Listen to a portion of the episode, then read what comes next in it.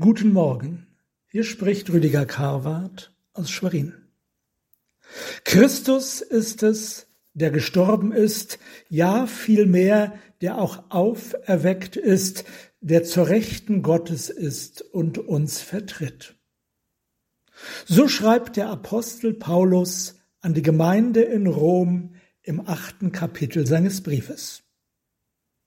Christus ist für uns gestorben, und auferstanden.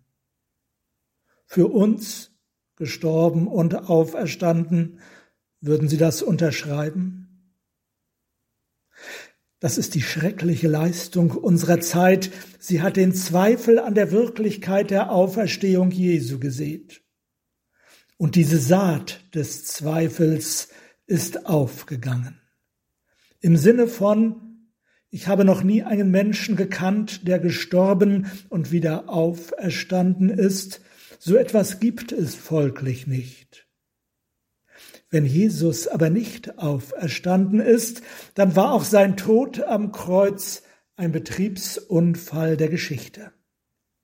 Erklärungen sind schnell gefunden. Zum Beispiel, Jesus stand so radikal gegen die Oberen seines Volkes und ihre Lehren, dass sie ihn töten mussten.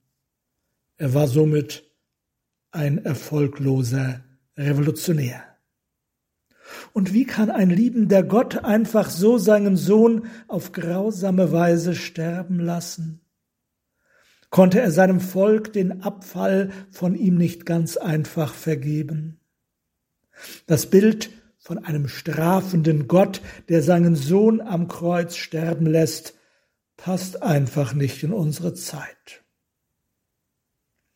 Im Volk Israel gingen alle Opfer von Gott aus. Darin unterschieden sie sich von den Heiden.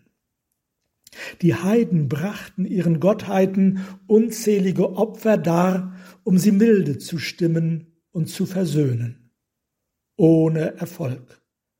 Sie fanden doch keine Ruhe in ihrem Werk.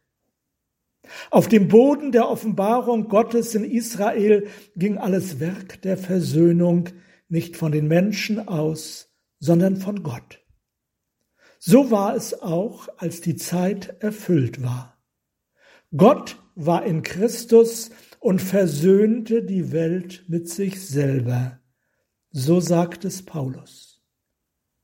Das ist weit mehr, als Menschen erdenken und ersinnen können. Schon zur Zeit des Alten Testaments empfanden Menschen den Bruch, die Kluft. Sie waren von Gott getrennt. Sie versuchten Frieden mit Gott zu finden. Aber es war ein hoffnungsloses Ringen, es führte nicht zum Ziel. Da war die Mauer, die die Menschen von Gott trennte. So konnten sie klagen, sich mühen und arbeiten. Die Mauer blieb. Die Menschen hatten keinen Zugang zu Gott.